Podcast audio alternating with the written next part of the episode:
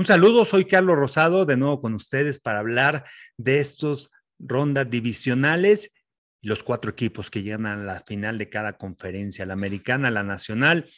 Grandes partidos los que vivimos. Me gustó mucho, nunca había visto partidos tan cerrados. Realmente tres equipos visitantes lograron el triunfo por tres puntos. El equipo local, Kansas City, se lleva el triunfo como locales, pero al final es en tiempo extra. Juegos muy parejos, Vimos grandes mariscales de campo venir de atrás y los jugadores claves en cada equipo o los playmakers de cada equipo lograron hacer una jugada grande. Tanto vimos a Jamar Chase acercar, Joe Burrow conectó con él, acercaron el novato McPherson, el gol de campo con el triunfo.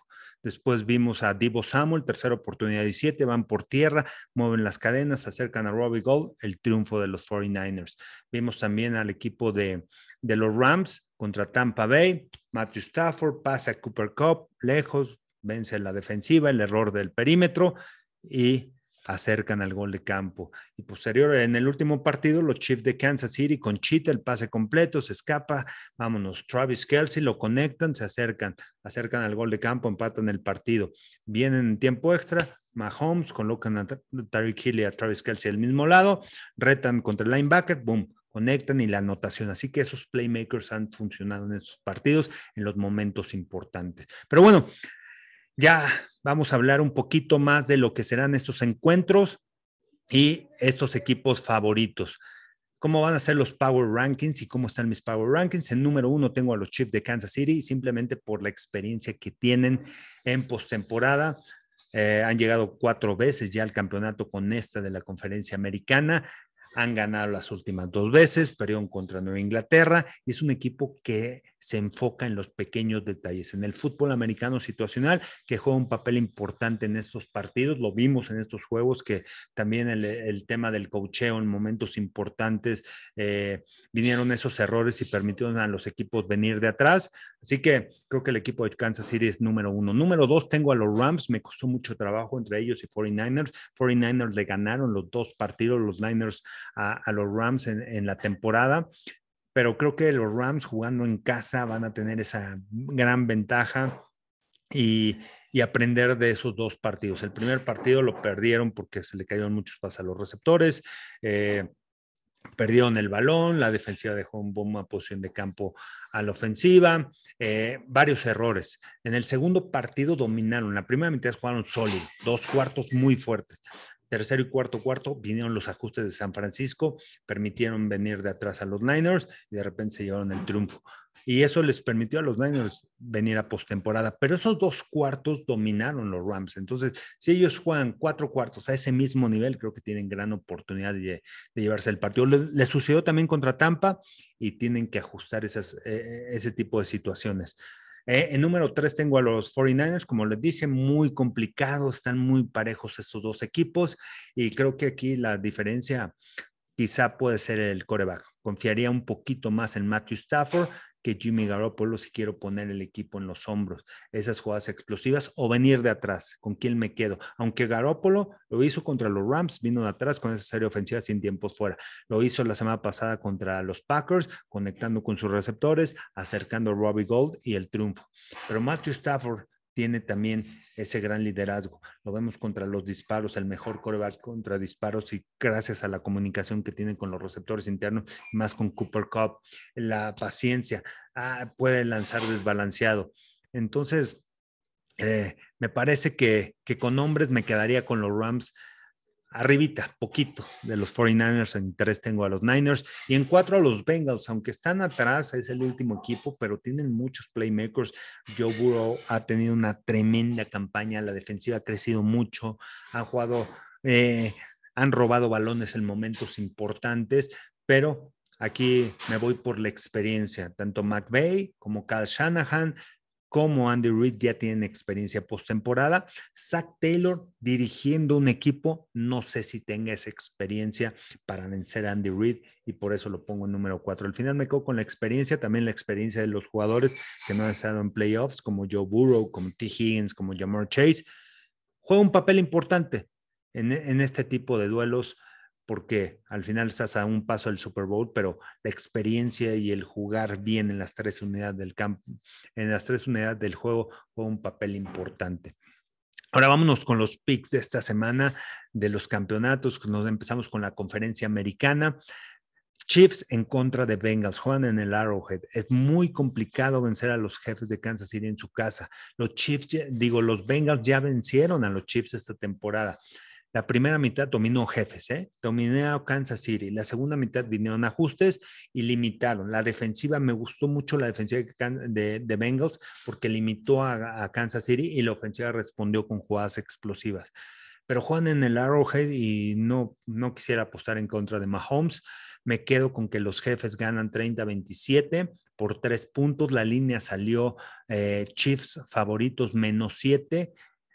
No creo que cubran la línea, la verdad pero porque los Bengals tienen, ese, tienen esos jugadores explosivos. Aquí la clave en el partido para ellos, ¿cuáles son las claves para los dos equipos? Primero que nada, para los Bengals, no perder el balón. Eso va a ser muy importante. Si no pierden el balón, va a ser clave quizá podemos ver muchos castigos de los Bengals. La semana pasada fueron ocho capturas. No les marcó ningún castigo de sujetando, pero esta semana se enfrentan también un equipo que presiona al coreback, que tiene a Chris Jones por el centro del campo, que puede dominar. Tiene a Melvin Ingram que ha cambiado rumbo del partido, presionando por fuera. Frank Clark tiene una defensiva, unos frontales fuertes, sólidos, que pueden estarle llegando a Joe Burrow. Aunque ha jugado con confianza, pero la presión puede ejercer esos problemas no balones sueltos, proteger muy bien el balón, no pase interceptado de Joe Burrow, no equivocaciones porque le permites a Kansas City regresar al partido y tomar el momento. Y otro de los aspectos importantes de los Bengals en las últimas dos semanas, que cada vez que llegan a la yarda 30 del rival, ahora sí, no se pueden dar el lujo de tres puntos nada más. Sé que es importante van sumando puntos.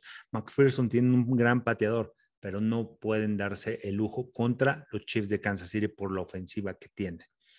Sí, cada vez que estén en ese territorio logran sacar seis puntos, tienen altas posibilidades de llevarse el triunfo y, tienen los jugadores, ¿eh? tienen las armas para poder atacar a esta defensiva a pesar de los problemas que tenga en la línea ofensiva Kansas City. Y para los Chiefs de Kansas City, ¿qué va a ser ¿Cuál es eh, el reto de este partido? La clave de este partido para llevarse el triunfo, lo que puede hacer la defensiva para provocar esos intercambios de balón, que en esa racha ganadora robaron 13, este, 23 balones, han robado balones constantemente, han hecho ajustes y va a ser muy importante limitar las jugadas explosivas, que eso los lastimó mucho en el partido de los Vengas, mantener el juego delante de ellos y no permitir tantas jugadas explosivas. Tantas jugadas explosivas me refiero a seis o más jugadas, o por lo menos tienen que limitarle al rival a cinco o menos jugadas explosivas, por lo menos en el encuentro, y tienen que robar balones. Los equipos especiales también jugaron un papel importante en posición de campo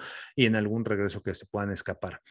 Y vámonos al campeonato de la conferencia nacional, los Rams en contra de los 49ers, salen favoritos los Rams en casa, menos tres y medio.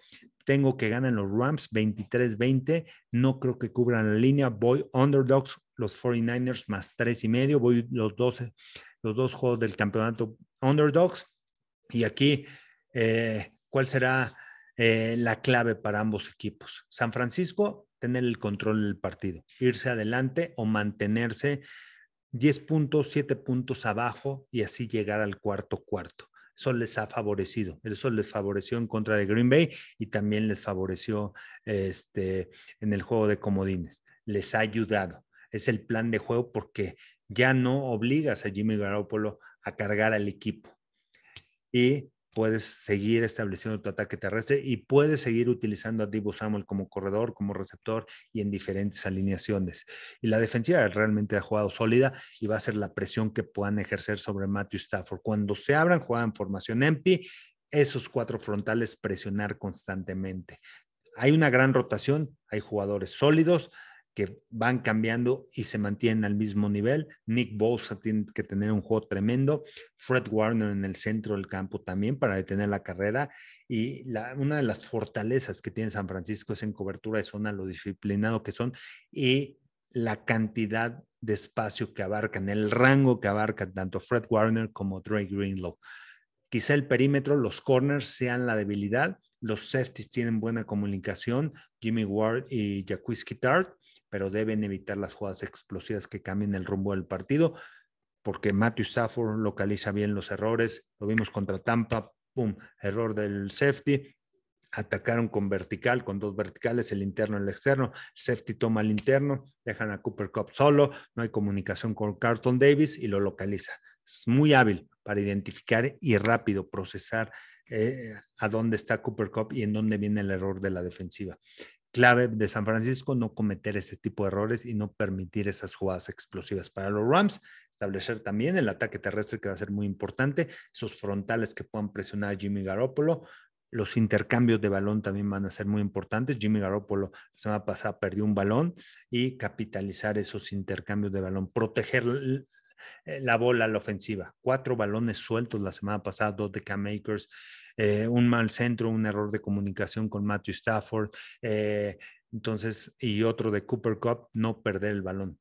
No pensé que fueran a regresar después de cuatro balones perdidos, pero en este encuentro contra los 49ers no se pueden dar ese lujo. La defensiva es sólida y puede vencer. Esa será la clave para el equipo de los Rams. Irse arriba y jugar cuatro cuartos. Al final es cuatro cuartos, porque en este partido contra Tampa no jugaron cuatro cuartos y le permitieron a, Tampa crecerse y emparejar el juego.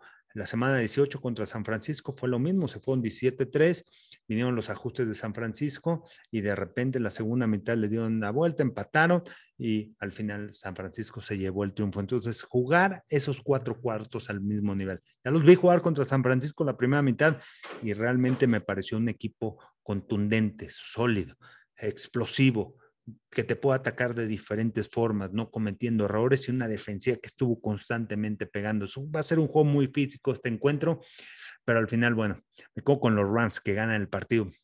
Fue muy difícil, la verdad, la decisión. Al final, después de tanto análisis, cocheo y todo, me quedo con el equipo de los Rams, Underdogs 49ers. Bueno, los invito porque estaré en ese partido, justamente en el análisis, en el previo a las 5 de la tarde a través de Fox Sports en Fox Impact NFL y acabando bien el partido, estaré también presente.